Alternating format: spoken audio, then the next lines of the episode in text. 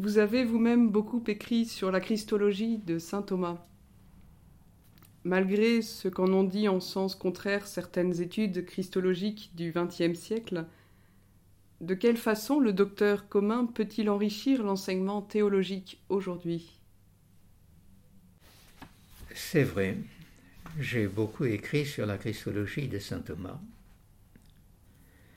J'ai d'abord publié un livre en deux volumes le Christ en ses mystères, dans la collection Jésus et Jésus-Christ.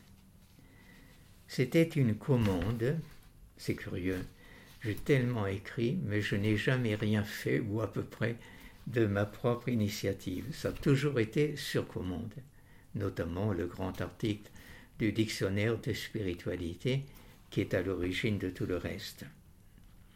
Donc c'était une commande de monseigneur Joseph Doré, devenu plus tard archevêque de Strasbourg, mais qui était à l'époque doyen de la faculté de théologie de l'Institut catholique de Paris. Et c'est assez remarquable. Il m'avait demandé cela pour sortir d'une manière trop cérébrale d'approcher le mystère du Christ. En même temps, j'ai publié un recueil de textes choisis en traduction pour une euh, collection grand public où je voulais montrer qu'il est parfaitement possible de faire lire Saint Thomas par un assez large public si l'on prend soin de bien choisir les textes et de soigner la traduction. Par ailleurs, des éditions du CERF ayant décidé de donner une nouvelle vie à la célèbre collection de la bilingue de la revue des jeunes dont je viens de vous parler, on m'a demandé de traduire et de commenter les 59 questions de la Tertia Pars sur le Christ. La Tertia Pars, la troisième partie de la Somme. J'ai donc fait d'abord trois volumes sur les questions classiques, 1 à 26, sur l'union hypostatique, la grâce, la science, la volonté du Christ, etc. Et après cela, j'ai dû assumer les cinq autres volumes suivants. Avant d'y venir, je dois dire que j'avais déjà contacté plusieurs de mes anciens pour m'aider dans cette tâche. Je n'aurais jamais eu l'audace de m'y attaquer tout seul. Des pauvres ont été raflés par d'autres tâches non moins importantes et encore aujourd'hui tout le monde croule sur le travail et donc comme j'arrivais moi-même à l'âge de la retraite, j'avais eu un peu plus de temps à consacrer et je m'y suis mis. C'est ce qu'on appelle euh, improprement la vie de Jésus, mais c'est ce qu'il faut appeler mieux, pour mieux dire, le Verbe incarné en ses mystères. C'est un ensemble assez volumineux, plus de 3000 pages. On a compté pour moi, j'ai jamais osé, mais il faut dire qu'il y en avait 500 pour le texte latin de saint Thomas. Hein. Le texte latin a été publié face à la traduction. Et finalement, enfin c'est une tâche qui m'a occupé longtemps, mais qui m'a passionnément intéressé. Et finalement, on m'a demandé de réunir tous ces volumes en un seul, et cela a donné un nouveau gros volume que j'ai intitulé Encyclopédie Jésus le Christ chez saint Thomas. Encyclopédie, parce qu'en effet, je crois qu'il y a à peu près tout ce qu'on peut trouver sur le Christ, non seulement dans saint Thomas, mais même dans la tradition qui précède. Le texte latin, par exemple, n'a pas été repris dans ce volume, mais la réunion de tout cela en un seul volume facilite beaucoup la recherche grâce à l'index des noms des matières euh, principales. On peut se référer beaucoup pour la consultation. Ces livres sur le Christ chez saint Thomas étaient un peu la suite normale de mon enseignement universitaire, puisque j'ai enseigné la christologie pendant près de 20 ans. Mais il y avait une autre raison, une raison personnelle, plus anecdotique en apparence, mais en réalité très profonde. Je vous l'ai dit au tout début de nos entretiens, j'appartiens à une génération qui a eu la chance d'étudier saint Thomas dans la Somme, article après article, à raison de 10 heures de cours par semaine, 5 heures de dogme, 5 heures de morale pendant 4 ans. Et donc, comme la Somme est tout de même un livre assez considérable, cela supposait un certain respect du calendrier pour en venir à bout.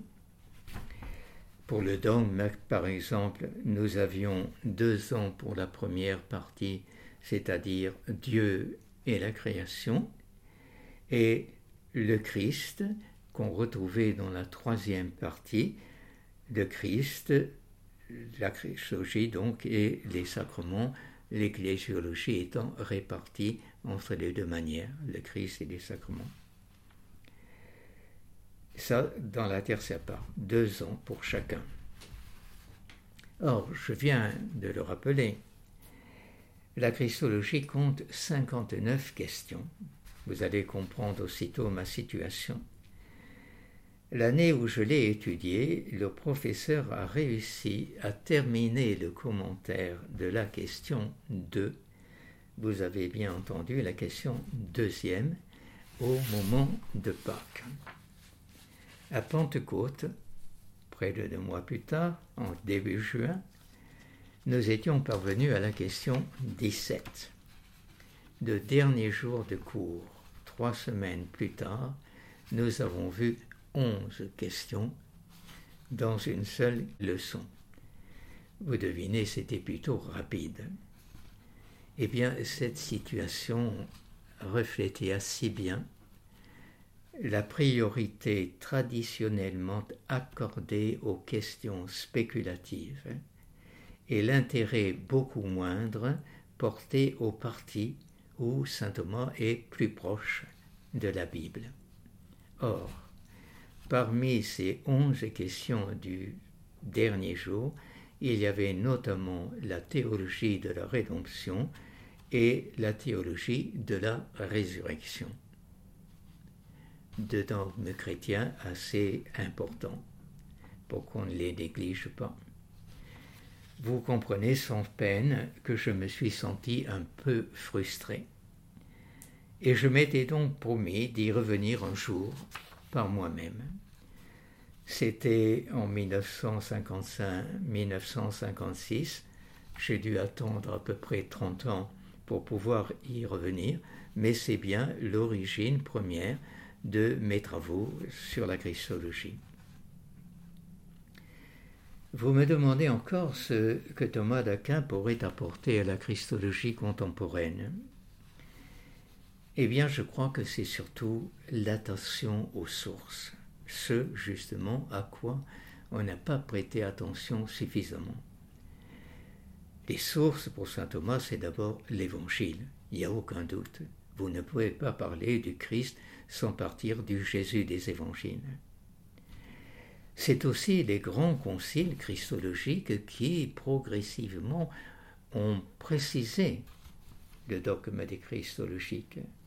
Ce sont aussi les écrits des pères de l'Église et leurs commentaires scripturaires, ainsi que leurs homélies. Vous savez, on gagne beaucoup notre connaissance de la Christologie à lire les homélies de saint Augustin sur l'évangile de saint Jean. On a fait je ne sais combien de travaux euh, sur euh, le commentaire de Thomas, mais notamment ici, il y en a eu un qui a été fait sous ma direction, et c'est vraiment intéressant, je vous assure.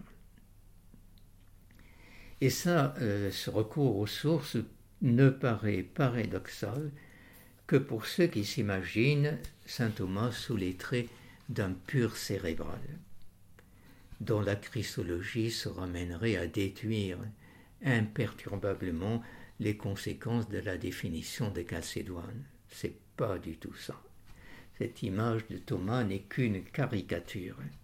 Loin d'être un raisonneur impénitent, il l'est au contraire beaucoup moins que nombre de théologiens de la fin du XXe siècle que j'ai pu connaître. Chez eux, les citations de l'écriture étaient plus rares, beaucoup plus rares, parce qu'il arrivait parfois qu'il n'y en avait pas. Et disons-le carrément, sans nommer aucun nom, il flirtait dangereusement avec des hérésies parfaitement identifiées depuis des siècles, faute de connaître suffisamment l'histoire de la théologie et en particulier la démarche de Thomas lui-même. Au contraire, chaque fois que Thomas aborde une nouvelle question, il se met en devoir de dresser un panorama des opinions en présence. Comme chez lui, c'est toujours bref, mais tout y est. Et ça, je me réjouis d'avoir pu le montrer dans une longue étude que j'ai faite naguère sur saint Thomas et l'histoire. C'était un esprit historique, pas seulement un esprit spéculatif. Et donc, quant à l'esprit qui anime sa recherche christologique, eh bien, il suffit de parcourir ce qu'il dit sur les mystères de la vie du Christ, sa naissance, sa circoncision, son baptême, sa tentation, sa passion, sa résurrection. Il suffit de parcourir ce panorama-là pour décrire un croyant profondément attentif au moindre aspect de l'être et de la vie du Sauveur. Et la même chose vaut d'ailleurs pour ses commentaires scripturaires. Imaginez-vous, mais si vous m'écoutiez, vous pourriez le comprendre, j'ai pu bien souvent lire des pages entières de Saint Thomas en prédication ou en cours sans y changer un seul mot, mais sans nommer l'auteur sachant qu'il avait parfois une opinion défavorable dans l'esprit de mes auditeurs. Mais c'était régulier s'il m'arrivait de ne pas dévoiler ma source, les auditeurs venaient invariablement me remercier pour ces passages-là. Je crois que cet aspect fait un peu défaut dans notre théologie actuelle. On attache maintenant davantage d'importance à la dimension herméneutique, mais on néglige le contenu. Et ça, c'est bien dommage.